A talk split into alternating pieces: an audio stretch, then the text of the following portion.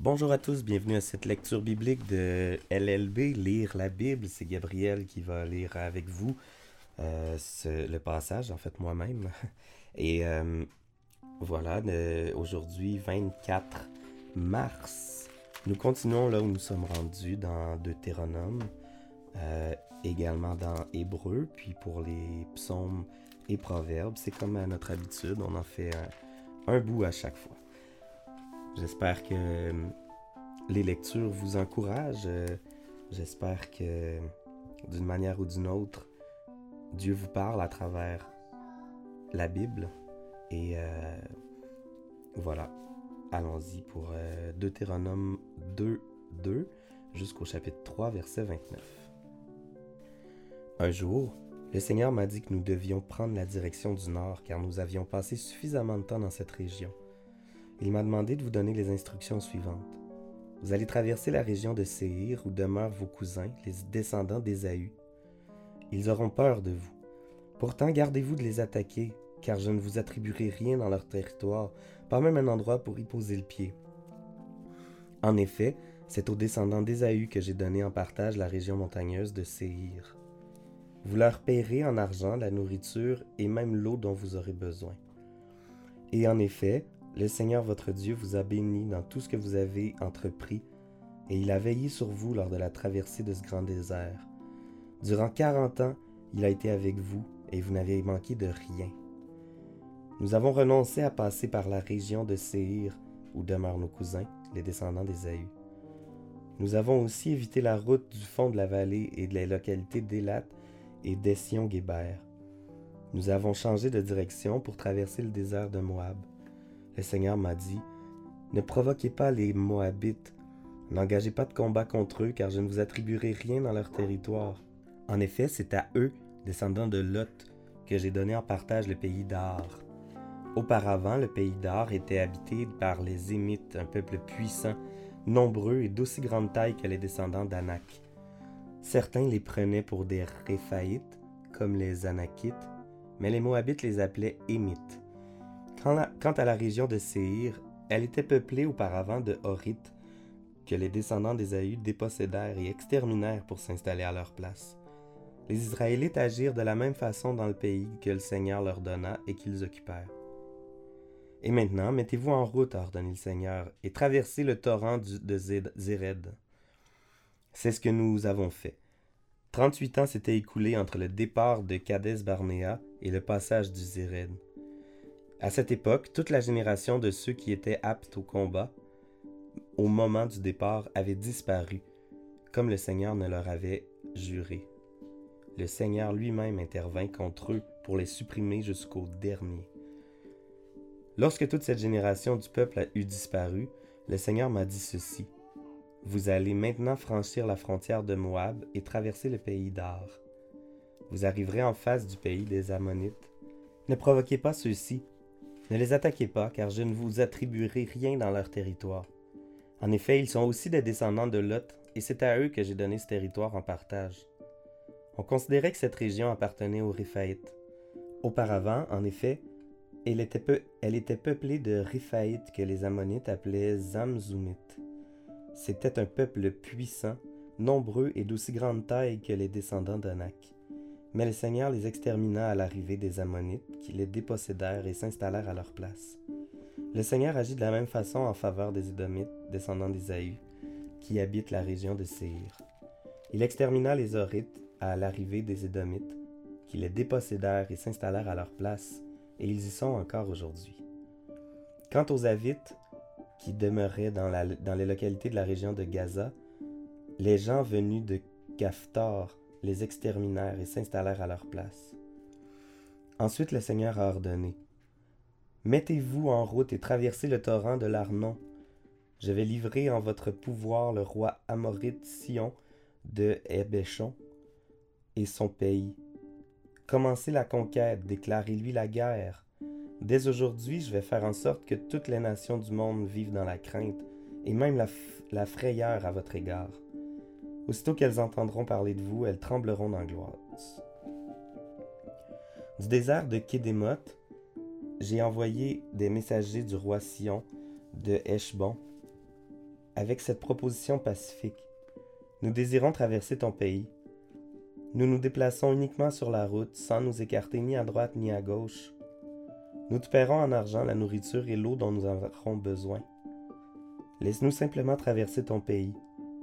Les descendants des Aïus qui habitent la région de Séhir et les Moabites qui habitent la région de Har nous ont bien autorisés à traverser le leur. Nous franchirons ensuite le Jourdain pour gagner le pays que le Seigneur notre Dieu nous donne. Mais le roi Sion a refusé l'autorisation de passer chez lui. En effet, le Seigneur votre Dieu l'avait rendu totalement inflexible pour vous permettre de vous emparer de son pays que vous occupez encore aujourd'hui. Le Seigneur m'a dit, Écoute, dès maintenant je livre Sion et son pays en ton pouvoir. Commencez la conquête par ce territoire. Sion et toute son armée se sont mis en campagne et sont venus nous combattre à Yahas. Le Seigneur notre Dieu nous a donné la victoire.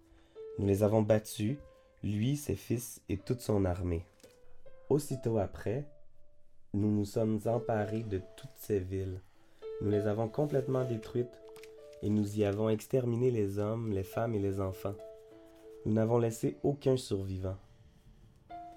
Nous nous sommes contentés de prendre comme butin le bétail, ainsi que les biens trouvés dans les villes conquises.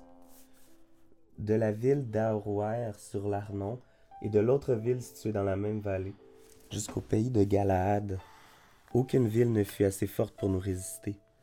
Le Seigneur notre Dieu les a toutes livrées en notre pouvoir. Mais nous n'avons pas touché au territoire des Ammonites.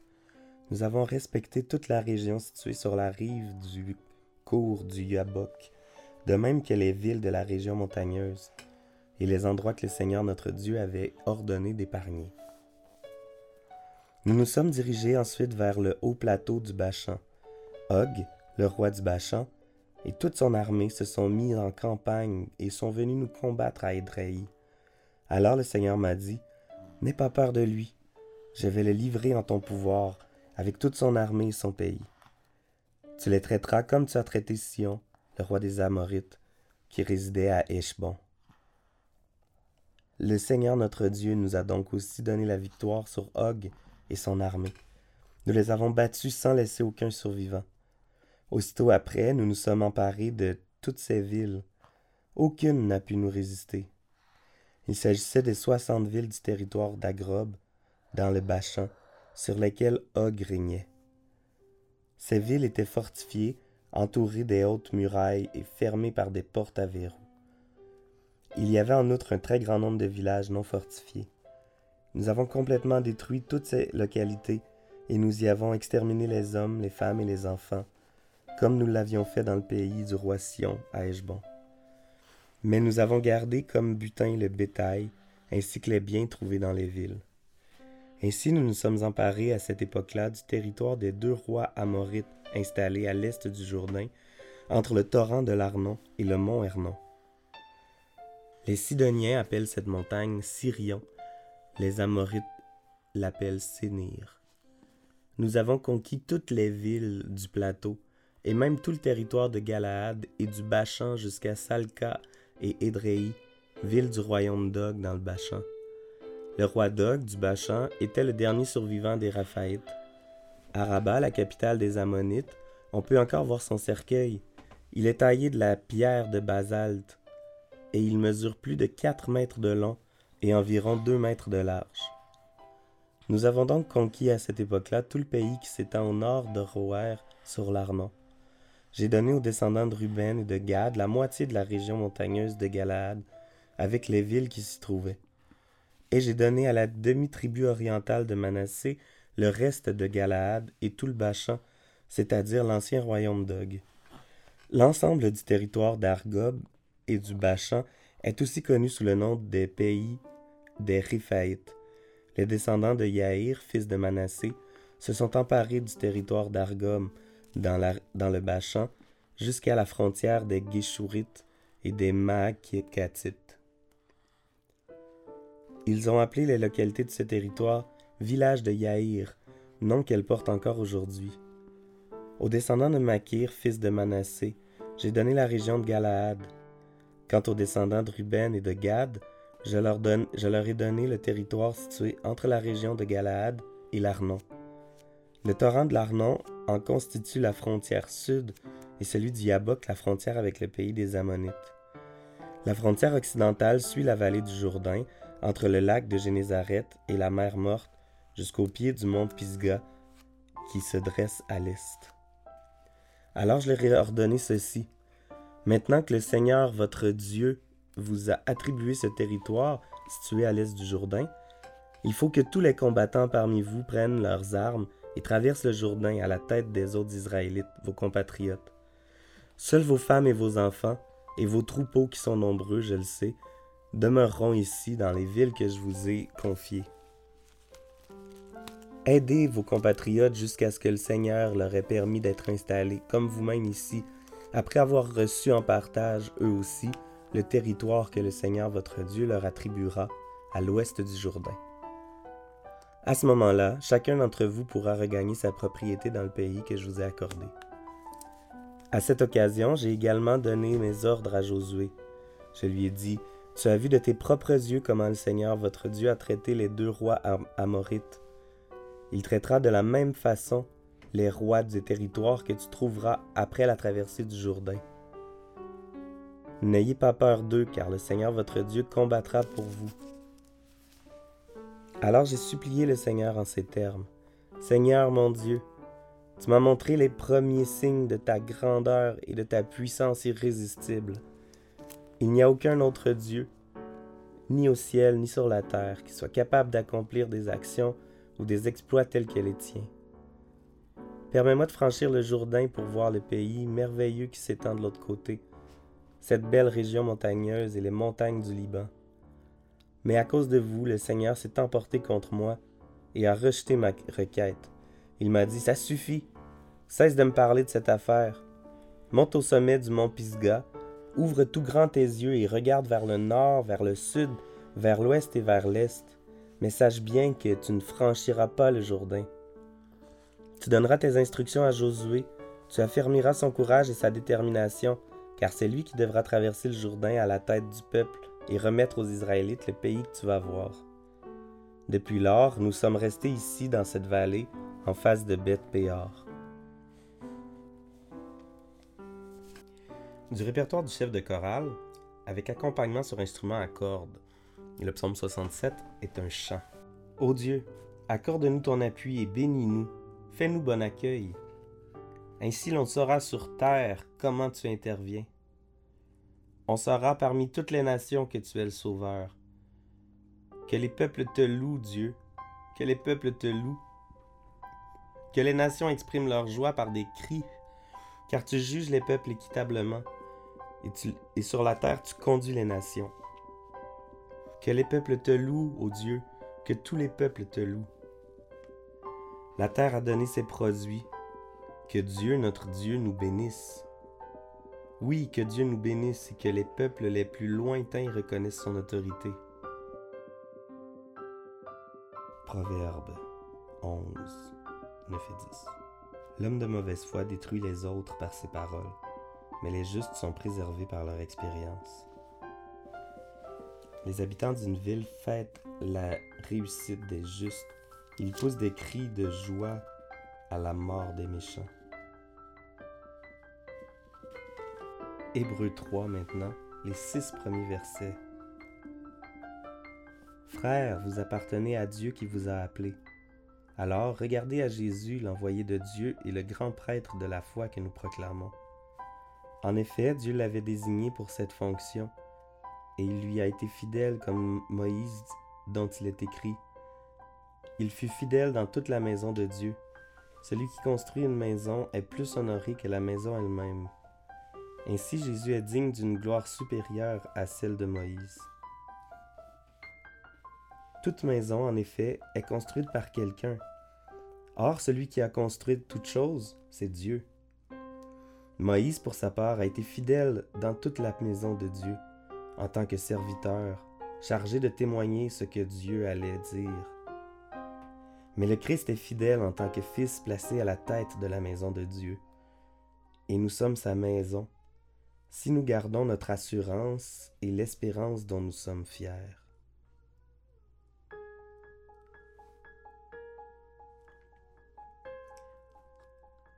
Oui Seigneur grand Dieu, on veut être fiers de l'espérance que tu nous donnes, cette assurance qu'on a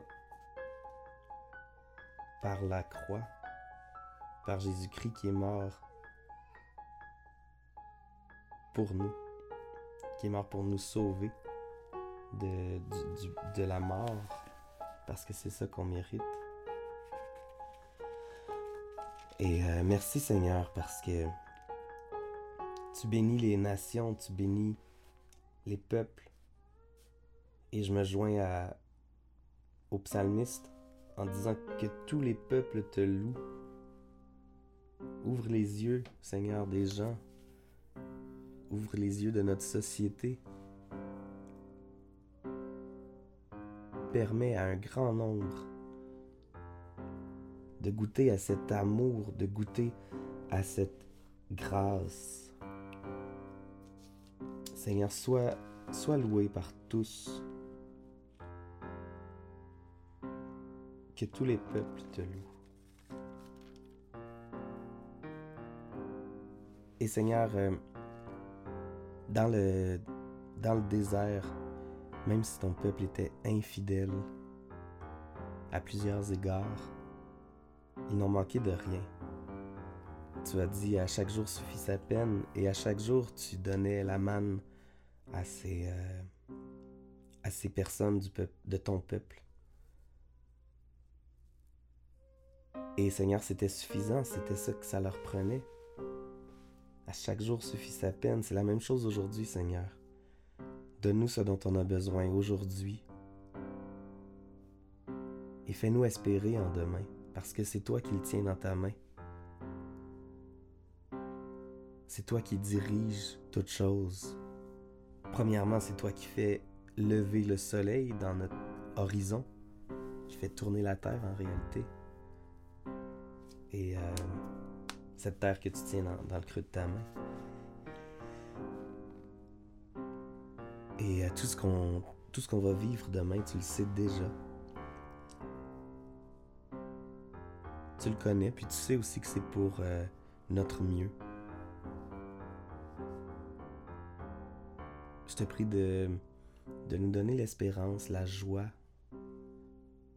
La joie de t'appartenir, puis la joie parce que demain t'appartient. Il n'y a aucun mystère pour toi dans, cet avenir qui s'en vient. Je te prie que tu nous donnes cette foi d'attendre avec patience, puis euh, de se contenter de ce qu'on a aujourd'hui. Amen.